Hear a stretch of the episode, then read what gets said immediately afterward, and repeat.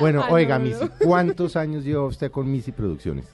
26 años este año. Y, bueno, ¿y por qué se metió en esto? Porque en un país donde no hay plata para el arte, donde es decir, un país que hace arte, hacer eh, música, entonces, ¿de dónde le nació esta cosa?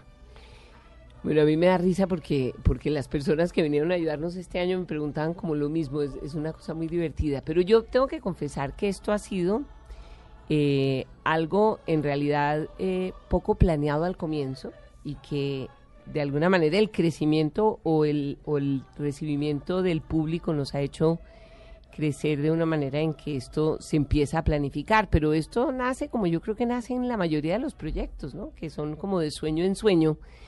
Eh, yo he tenido dos pasiones en mi vida que se llaman la música toda mi vida entera y los niños cuando pude saber que era los niños, pero luego ni siquiera los niños, porque el teatro musical que se convirtió, digamos, en lo que hace que hoy día Missy Producciones sea lo que es, que es una compañía de teatro musical, tanto de producción como de formación, pues eh, responde claramente a que yo de niña tuve la oportunidad de ver mucho teatro musical, de familia totalmente de músicos. Mi papá era un músico impresionante, eh, sobrino de Emilio Murillo, pero además él un músico increíble.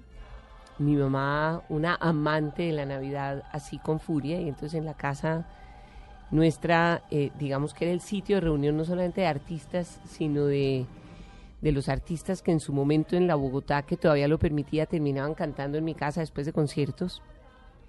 Y esto era como casi, eh, como te digo, la, la razón de ser de mi vida, que, que desde luego es abrir camino en este momento y consolidar un nuevo género del- que es el teatro musical en este país, que no es fácil, pero a la vez es absolutamente apasionante. ¿Pero usted tiene formación musical o era, o era nato, era de familia? Las dos cosas. Yo, yo estudié realmente algo que no tiene nada que ver con lo que hago a nivel de producción, pero que tiene todo que ver con lo que hago con los artistas. Y es que yo estudié pedagogía musical, hice Ah, una no, pues, licenciatura de pedagogía musical, pero la pedagogía musical, digamos que a nivel de formación está perfecto, pero hemos tenido que aprender eh, a hacer teatro musical con la vida, ¿no? Mi marido y yo que formamos esta compañía yo creo que la escuela de la vida nos ha formado. Nosotros, aquí no hay cómo estudiar teatro musical, porque no existía el teatro musical. Entonces digo, abrir camino, que fue un poco la misión y es hoy día lo que entiendo que, que es a lo que vine yo a hacer eh, un poco eh, de oficio en este mundo,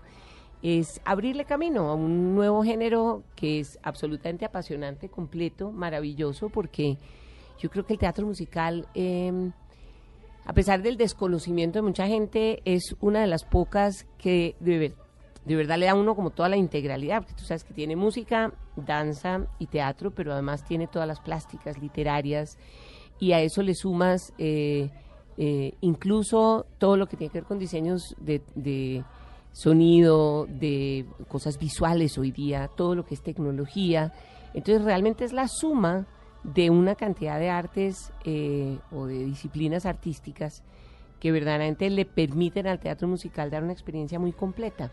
Aparte, es un género muy noble porque es de una gran amplitud. Uno puede ir dentro del género creando todo lo que puede ser de vanguardia, por ejemplo, y haciendo cosas que van con eh, o acordes con lo que le gusta a las nuevas generaciones. Entonces puedes hacer desde los las obras de repertorio clásico hasta crear las nuevas como se te ocurra, eh, con lo que le gusta a la juventud, con lo que le gustan los mayores, con lo que le gusta a los niños, y claramente es de una nobleza increíble porque es un género que permanentemente se actualiza, ¿no? ¿Cómo, ¿Cómo se fue consolidando este sueño, este sueño que, que, que se llama, pues que, que inició de la música, ¿sí? Y después se fue fusionando con el teatro. ¿Cómo, ¿Cuáles fueron como esas primeras presentaciones, esos primeros inicios? A ver, yo arranqué sin duda ninguna en la universidad. A mí cuando me mandaron a hacer prácticas de pedagogía musical y después ¿De lo- en la pedagógica. Era la única, ¿no? Sí, Que en tenía- ese creo que es la única que tiene pedagogía. No, ya la Javeriana creo que tiene también, ¿no? Eh, pedagogía como tal, no, No, sé. La Javeriana tiene muchas cosas de música y el Sí, programa pero no juvenil, pedagogía, pero que- pedagogía como tal, realmente la pedagógica y quizás la, la nacional, de pronto, no sé si tendrá la nacional. Yo estudié pedagogía eh, en la pedagógica y digamos eh, que arranqué en el punto donde me mandaron a hacer las prácticas. Y cuando me mandaron a hacer prácticas, eh, pude de alguna manera confrontar lo que la música era en mi vida, que era una vivencia muy completa. Y obviamente, eh, digamos que la música infantil, obedeciendo a unas razones muy claras, y es que los niños deben cantar primero dos o tres sonidos para poderlos afinar muy bien, pues yo lo encontraba, tengo que confesar, un poquito monótono dentro de lo que yo había vivido. Yo había vivido una vida absolutamente llena de música, de toda la clase de música. Mi papá era un melómano absolutamente maravilloso. Él fue el primero que trajo una grabadora de dos canales en su momento Mm. y a nosotros nos dormían y nos despertaban con música. En mi casa, por ejemplo, eh, Julio Iglesias, cuando llegó cantando Gwendolina, acabó en mi casa. Piero estrenó la Estamos Sinfonía hablando de los Inconclusa del Mar. 70s. Imagínate, antes de ser long play, Piero estrenó la Sinfonía Inconclusa del Mar en mi casa. Ay, Los maravilloso hermanos Castro, ese disco. Los los Rufino, hermanos Castro, sí, claro. en mi casa, cantando Sí, en mi casa, en la sala de mi casa. Claro, que María Juana es joven, pero los hermanos Castro son No. cuatro hermanos maravillosos cantando baladas y boleros. Y estamos hablando de que eran famosos de 68, 70, 74, 75. Claro, Mm. y, y los, y Julie Unos Rufino, arreglos maravillosos, unos además. Sí. arreglos ¿A usted le tocó los impresionantes. hermanos Castro? No, En privilegiada. mi casa, Claro. en mi casa, y Jerónimo, y bueno, en su momento Armando Velázquez acá, pero claramente Julie Rufino, eso hay anécdotas las que uno quisiera en mi casa. Julie Rufino moría con mi papá, y mi mamá era una cosa maravillosa en la vida. Una compositora, le compuso una canción que se llamaba Egoísta, y por ahí debe existir ese bolero que es divino. De manera que yo crecí en mi casa, en mi casa, además eran las fiestas más espectaculares porque no tenía nada que ver con, desde luego, se tomaban sus tragos y No, pasaban sí felices, pero eran dos y tres músico y sin- días. Y, sin chicha, no, eso no. Pero te imaginas, Sí, esto no. era, llegaba a un punto donde las chinas iban a dormir a donde los abuelos para poder dormir porque se demoraban dos y tres días las fiestas en mi casa cantando, eh, grabando en esta grabadora que te cuento. Entonces a nosotros nos despertaban, nos dormían con música clásica. eh, pero mi papá agarraba el tiple y tocaba desde Frank Sinatra, pasando por los, eh, los hermanos Castro, boleros, tango, obviamente música colombiana. Por supuesto que mi vivencia musical de chiquita fue absolutamente increíble y por cosas de la vida íbamos todos los años. Mi hermana tenía una condición de salud que eh, le exigía una operación. Ella tuvo polio de chiquita y la operaban. seguramente, ¿o qué? Claro. Y ahí usted se afiebró Y de los, de los, musical. de los plays en Nueva York, en Broadway y claro, Off-Broadway. y Radio City, Claro. y yo me acuerdo de haber visto Jesucristo Superestrella ya, de esas cosas que lo marcan a uno y el Radio City de Navidad. Y Pero esto yo vi Jesucristo condición- Superestrella y Evita en Nueva York. Y, bueno, creo que recientemente hace el, el Rey León, pero nunca se, me, nunca se me hubiera ocurrido llegar a decir, no, yo voy a montar esto en Colombia. Entonces, ¿en qué momento usted dijo, esto hay que montarlo en Colombia? Entonces yo empecé a componer. Cuando, cuando fui a hacer prácticas, a mí me hacía falta, digamos que yo tenía em, una visión muy clara que era para enseñarle a los niños yo, yo y la vida en- entera. Yo creo que uno primero tiene que enamorarse de su oficio y después la gente va pidiendo herramientas. Y hay muchas de las metodologías que exigen al revés, que uno empiece por uno, dos y tres sonidos y después... No, yo pienso que una vez que uno está metido dentro del mundo de la música, lo demás viene por añadidura, es decir, es mucho más fácil lograrlo.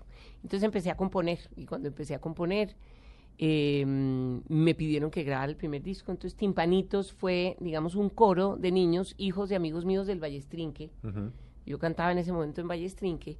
Y yo les pregunté, ¿quiénes tienen hijos que les gustara ayudarme a, a cantar Don Tomate y el grillito cantor y todas aquellas cosas que en su momento utilizaba yo como práctica? Después descubrí que eran canciones muy, em, eh, de alguna manera, muy teatrales. Todas eran historias que contar. Y eso se fue dando solo. Para mí, después fue el primer disco de Timpanitos, el segundo de- mm, disco de Timpanitos, y yo, obviamente, en ese momento, María Angélica Mayarino me llamó a que le ayudara con la música de Pequeños Gigantes. Mm. Em, hicimos un, un primer montaje que le dije yo y que me encantaba que, que lo pudiéramos llevar a escena, que fue Soñando Canciones, y a partir de ese que hicimos, fue el único que hicimos con María Angélica, desde el 87, claramente un día en, en un estudio de grabación donde el Mono Levi nos mostró un concierto de Navidad absolutamente espectacular y eso eh, disparó el hecho de decirle yo a Arturo, mire, yo tengo que hacer esto en Navidad como esas cosas que, que no fue planeado, sino que, que lo fue haciendo. Sí. Se fue haciendo. Son esas cosas y esos sueños que uno quiere, yo quiero hacer esto, yo quiero hacer esto, yo quiero hacer esto. Y mm. cuando la vida nos fue dando realmente la continuidad de tener frente a nosotros una tradición, yo volteo a mirar hoy y para mí es impresionante que mucha gente, cuando te digo mucha gente, es mucha gente, incluso que me van a hacer entrevistas y me dicen, es que yo crecí con Don Tomate, para mí es rarísimo además porque es que como que uno no siente que a uno le pasa el tiempo. Y es increíble la cantidad de generaciones que han crecido con el espectáculo de Navidad y que no conciben, a mí me dicen es que para nosotros Navidad sin Missy no es Navidad. Y claro, son 26 años, uno mira para atrás y es increíble. ¿Y cómo, cómo, por ejemplo, si ahorita la está oyendo alguien, usted ha tenido más de 20 mil, 25 mil niños y muchachos, ¿no? Muchísimos. En la escuela, pues. En, por lo menos. por lo menos. Por lo menos, y, es que por ahí pasó. Y si usted, por ejemplo, ahorita la está oyendo a una mamá, un papá, y dicen, hombre, este chino tiene como buena voz, le gustaría cantar. ¿Qué hace? ¿Para dónde coge? Por, en estos días yo pasé, sería cerca de los tres elefantes. Sí, sí, sí, sí. En Pasadena. una casa grandísima, decía Missy Producciones, y yo dije, no, pero es que aquí es el tema, ¿no? Claro. Todo lo nuestro en este momento está basado ahí en Pasadena. Tenemos dos edificios hoy día. Tenemos el primero, que es todo lo que es Missy Producciones, donde tenemos tanto las oficinas, los, el estudio de grabación, como todo lo que es la parte de la escuela y el sitio donde se hacen los ensayos, donde se montan los espectáculos. Ahí tenemos tres programas diferentes. Tenemos el programa de iniciación, un programa de teatro musical a nivel infantil y juvenil, que la idea es que lo puedan hacer paralelo con el colegio. Como no hay colegios artísticos todavía, que es un poco el proyecto que tenemos a, un mediano plazo, es que realmente lo puedan hacer por lo menos simultáneamente para que entren al nivel superior. En este momento tenemos el infantil, es decir, iniciación infantil juvenil. que el niño salga del colegio y van y lo dejan allá en MISI Producciones. Sí, en este momento suceden eso muchísimo, incluso los buses del colegio los dejan allá y ellos hacen el programa completo o lo pueden hacer por créditos, si ya están en el teatro en el programa de teatro musical que son muchas horas porque el de iniciación pues arrancan con una una y una, digamos, una de música, una de actuación y una de, de danza. Una vez que entran a teatro musical, entonces pues la cosa es mucho más seria, entonces arranca gramática musical, técnica vocal, coro y luego a nivel de danza tienen todo lo que es técnica clásica y jazz y tap y después entonces en la parte de actuación tienen dos o tres horas semanales y entonces obviamente que eso es un currículo que puede tomarse uno o por créditos. La ventaja y la maravilla de esto es que los papás entran con mucho susto porque creen que esto con los colegios es tremendo y al revés, un niño realizado interiormente es un niño que florece y que sin saber cómo ni a qué horas le empieza a ir mejor en el colegio, porque claramente que cuando uno llega al colegio aburrido, claro, eso, esa es la clave, es de verdad ubicar desde temprana edad una pasión, llámese cualquier pasión que tú quieras, el deporte, la literatura, eh, la ciencia, el arte mm, eh, musical, digamos, las artes plásticas, lo que fuera, si uno ubica su pasión desde chiquito está al otro lado. Estos muchachitos y estos jóvenes, porque hoy día tenemos infantil juvenil y ya está funcionando la parte digamos que yo no la voy a llamar carrera profesional por la única razón que no tenemos el grado universitario aún, pero que funciona como carrera universitaria, eh, digamos, con cuatro años de, de programa de formación integral, donde la gente se puede dedicar a esto profesionalmente, de donde salieron muchos de los que se,